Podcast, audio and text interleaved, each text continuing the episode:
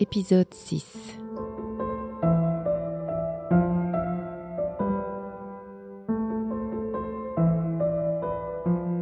À l'époque, j'étais déjà euh, membre de la jeunesse, euh, ça s'appelait de la jeunesse du travail, parce que le parti à l'époque, c'était le parti du travail. Le parti du Nord, c'était le parti du travail. Le parti du Sud avait un autre nom. Mais comme le mouvement étudiant et le mouvement des Vietnamiens de France sont dirigés par les, les autorités du Nord, j'ai été admise à la jeunesse du travail. Et euh, donc euh, après ce film, il euh, faut dire qu'on nous a qu'on nous a fait de la propagande aussi. On nous a on a cherché à encourager notre enthousiasme révolutionnaire, etc., etc. Donc, je me suis portée volontaire pour rentrer dans le pays pour apporter ma contribution directe. Et c'est comme cela qu'on m'a donné une formation aux activités clandestines.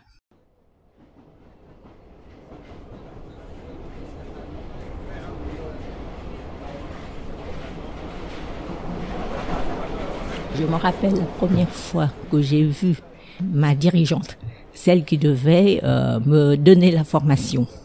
J'étais dans le métro pour aller au, rendez-vous, donc chez un, ancien étudiant euh, dans le mouvement, un étudiant que je connais bien. Et c'était chez lui que devait avoir lieu la, rencontre avec euh, la dirigeante.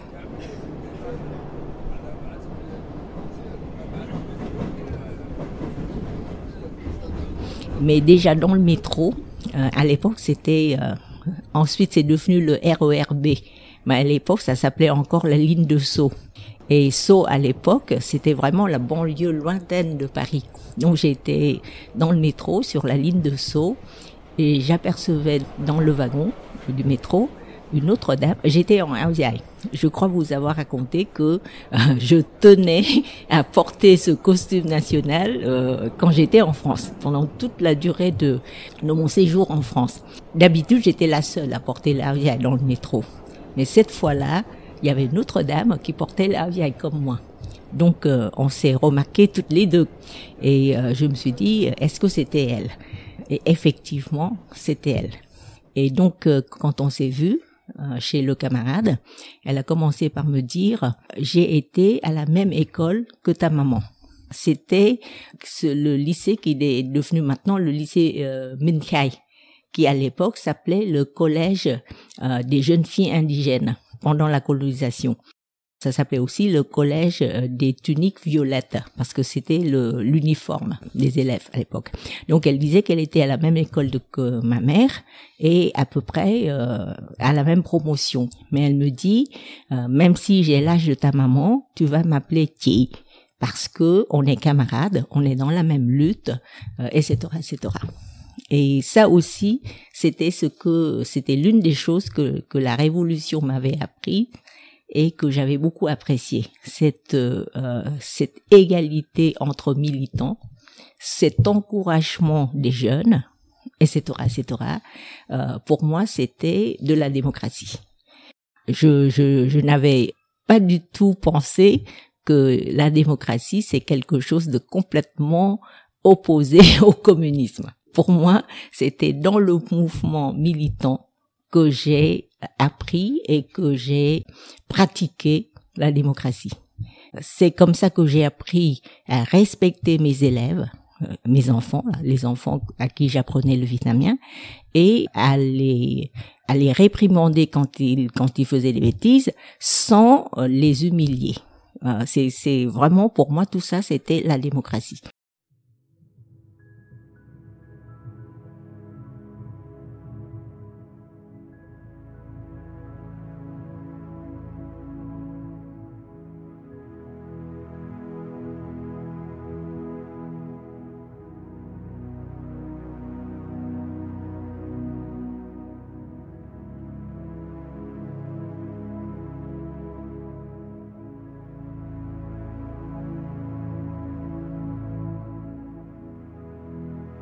Donc euh, elle m'a dit tu vas m'appeler Thierry parce que voilà.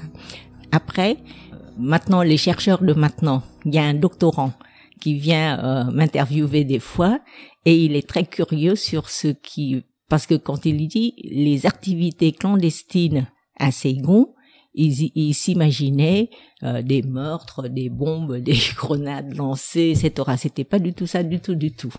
À l'époque, c'était, on était, je pense qu'on était formés pour la lutte politique après le traité de Paris. À l'époque, le traité de Paris n'était pas encore signé, mais de toute façon, les révolutionnaires préparaient euh, la lutte après le traité. Donc, euh, ce qu'on m'avait appris, c'était surtout la politique de réconciliation nationale, que après la paix, les Vietnamiens vont se retrouver entre nous et euh, qu'on va oublier le passé, qu'on va reconstruire le pays, qu'on va, etc., etc. Il y avait les politiques très concrètes que le GRB a publiées tout ça, c'était dans l'esprit de l'harmonie, de la réconciliation, de l'unification, etc., etc. Et euh, nous étions préparés pour aller expliquer cela à la population civile à Ségon. Voilà. Mais elle m'a appris aussi comment préserver ma sécurité dans les activités clandestines. Parce que, comme je vous l'avais raconté, euh, mes souvenirs d'enfance, j'avais compris les dangers que cela représentait.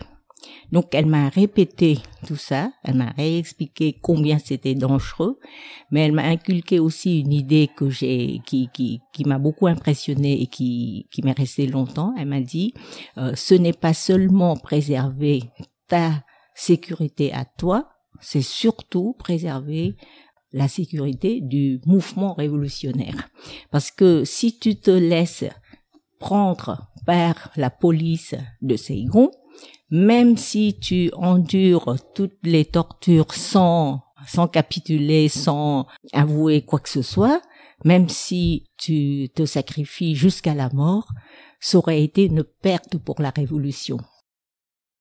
Donc elle m'a dit, euh, j'ai remarqué que tu n'étais pas du tout maquillée, euh, c'est très bien, que tu sois simple, discrète, euh, que tu te soucies pas de te faire belle comme ça, mais mais quand tu euh, seras dans l'activité clandestine, il faut savoir que euh, tu auras sur toi des documents, des choses, donc il vaut mieux que la police ne ne, ne remarque pas. Euh, rien que le fait de te promener dans les rues de Saigon sans maquillage, sans rien du tout, déjà tu te fais remarquer. Justement, pour pas te faire remarquer, il faut être comme tout le monde. Donc il faut t'habiller comme tout le monde, il faut te maquiller comme tout le monde. Déjà, première raison pour ne pas te faire remarquer. Deuxième raison, c'est que euh, si tu as des choses sur toi, même si tu n'as rien sur toi, le fait que tu sais que tu es en train d'avoir des activités clandestines, s'il y a un contrôle, parce que à l'époque c'était la guerre, donc il y a parfois des contrôles de papier, des contrôles de comme ça, euh, comme ça dans la rue, des passants. Alors rien que le fait d'être euh, militante, tu ne peux pas rester impassible quand il y a un contrôle. Tu peux te pâlir un peu si tu es maquillé, ça ne se voit pas. Si t'es pas maquillé, ça se voit tout de suite. Vous vous rendez compte? Donc, euh, je pense qu'ils ont, ils ont, ils font des formations comme cela très minutieuses. Euh, je ne sais pas si c'était mon romantisme révolutionnaire à l'époque, mais, mais j'ai l'impression que c'était aussi le souci de l'aîné de protéger la mineure, de protéger euh, le, la jeune militante, de lui enseigner vraiment tout, tout, tout minutieusement pour qu'elle puisse euh, préserver sa sécurité. Ah, parce que euh, il y a derrière la sécurité du mouvement, mais aussi il y a ce souci de la personne, de la sécurité de la personne, et cela me touchait profondément.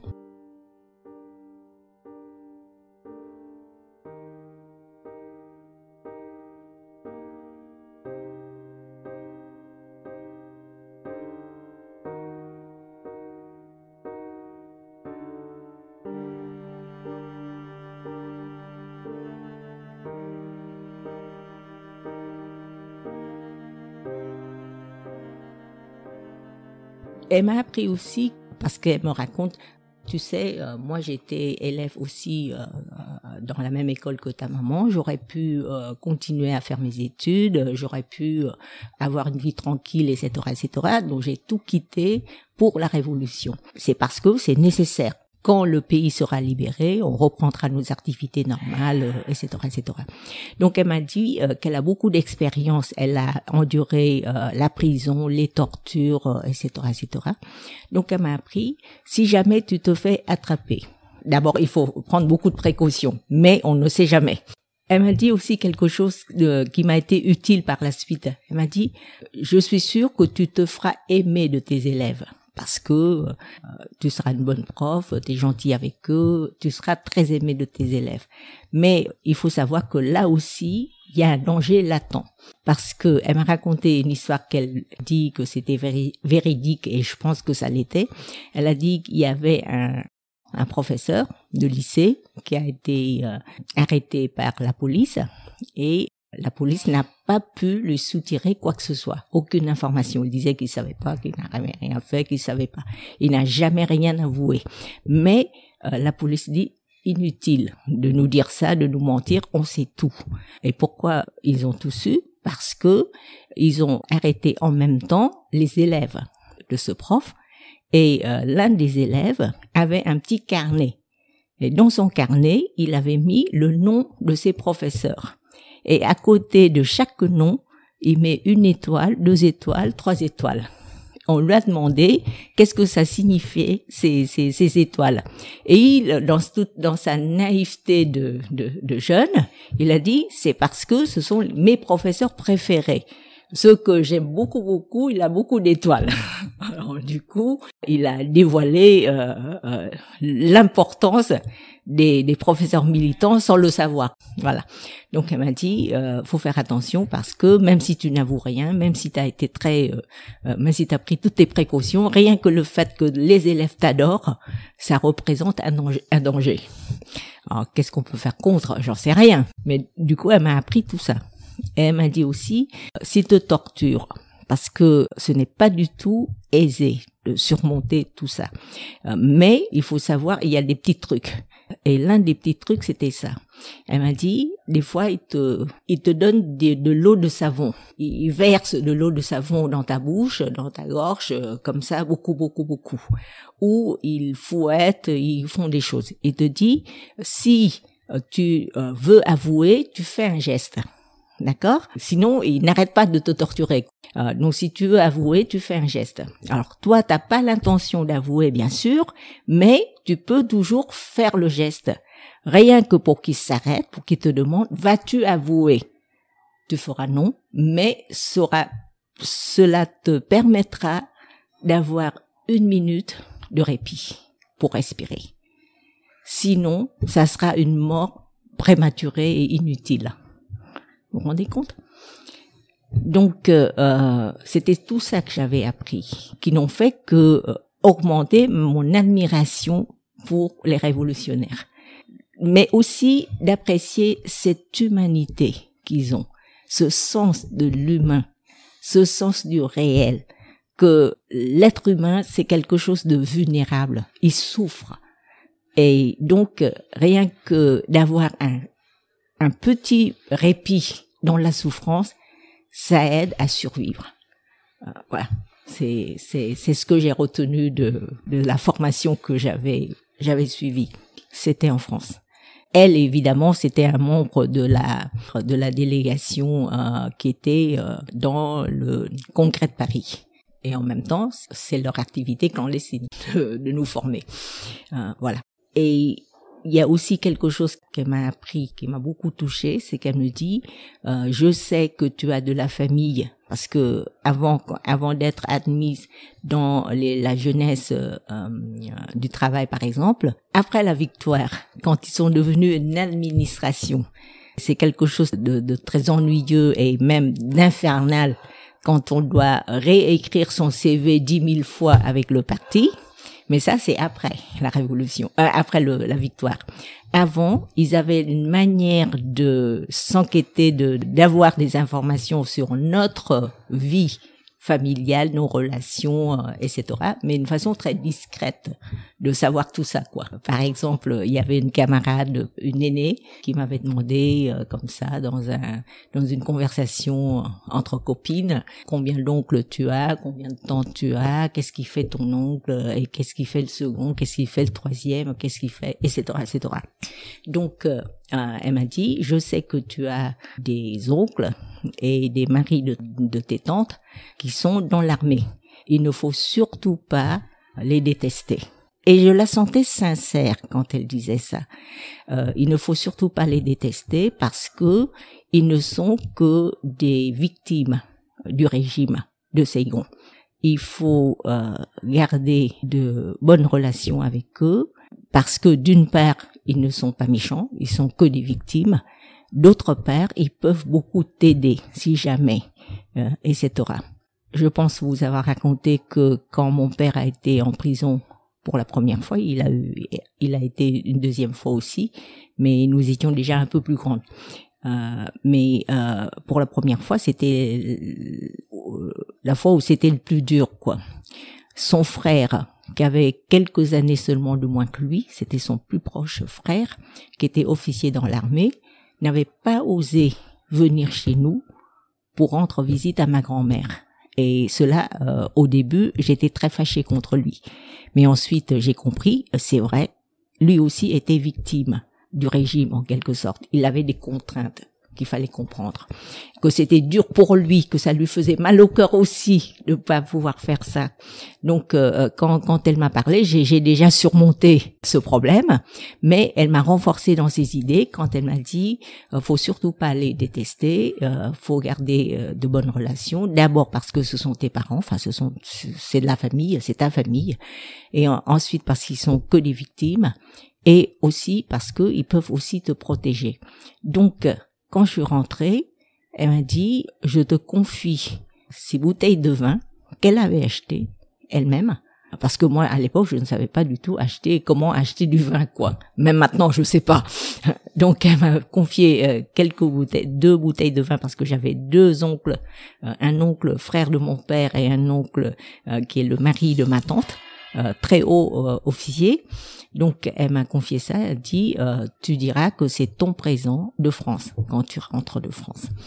Donc du coup, elle m'a rendu euh, beaucoup plus euh, polie, beaucoup plus courtoise que je ne l'étais moi-même, parce que quand je suis rentrée, c'est mon oncle, juste celui-là qui avant n'avait pas osé. cette fois-là, il est déjà à un grade plus élevé. Et puis, comme je suis rentrée, j'étais, j'avais quand même une euh, comment dire, une apparence très légale. J'étais une étudiante de France euh, qui rentre au Vietnam après avoir fini ses études parce que, enfin, j'avais pas fini, j'avais juste euh, eu ma licence et j'étais inscrite en master, mais j'ai, j'ai en maîtrise, mais j'ai décidé de, d'arrêter quoi. Et j'avais une raison, c'était le décès de ma mère parce que ma mère est décédée quand j'étais à Paris. Quand je suis rentrée, c'est cet oncle-là qui travaille dans les forces aériennes. Donc, il était bien placé. Il a décidé d'aller m'accueillir à l'avion même, parce que j'étais sa nièce, mais aussi parce qu'il avait peur que je rapporte des choses dans ma valise, parce qu'il savait, parce que je ne cachais rien à la famille. il savait que j'ai participé au mouvement et tout. Et, et je me suis dit que quelque part dans son cœur, il lui est resté une petite sympathie pour la révolution aussi, à laquelle avait participé son frère aîné. Donc il est venu jusqu'à euh, la sortie de l'avion pour m'accueillir et pour me porter ma valise parce que euh, il a c'était justement pour me protéger euh, parce qu'il pensait que je ramenais des choses. Évidemment, j'ai rien ramené quoi, des documents, c'était tout dans ma tête et j'avais seulement cette bouteille à lui offrir. je lui avais dit que c'était de ma part. Euh, mais, mais voilà.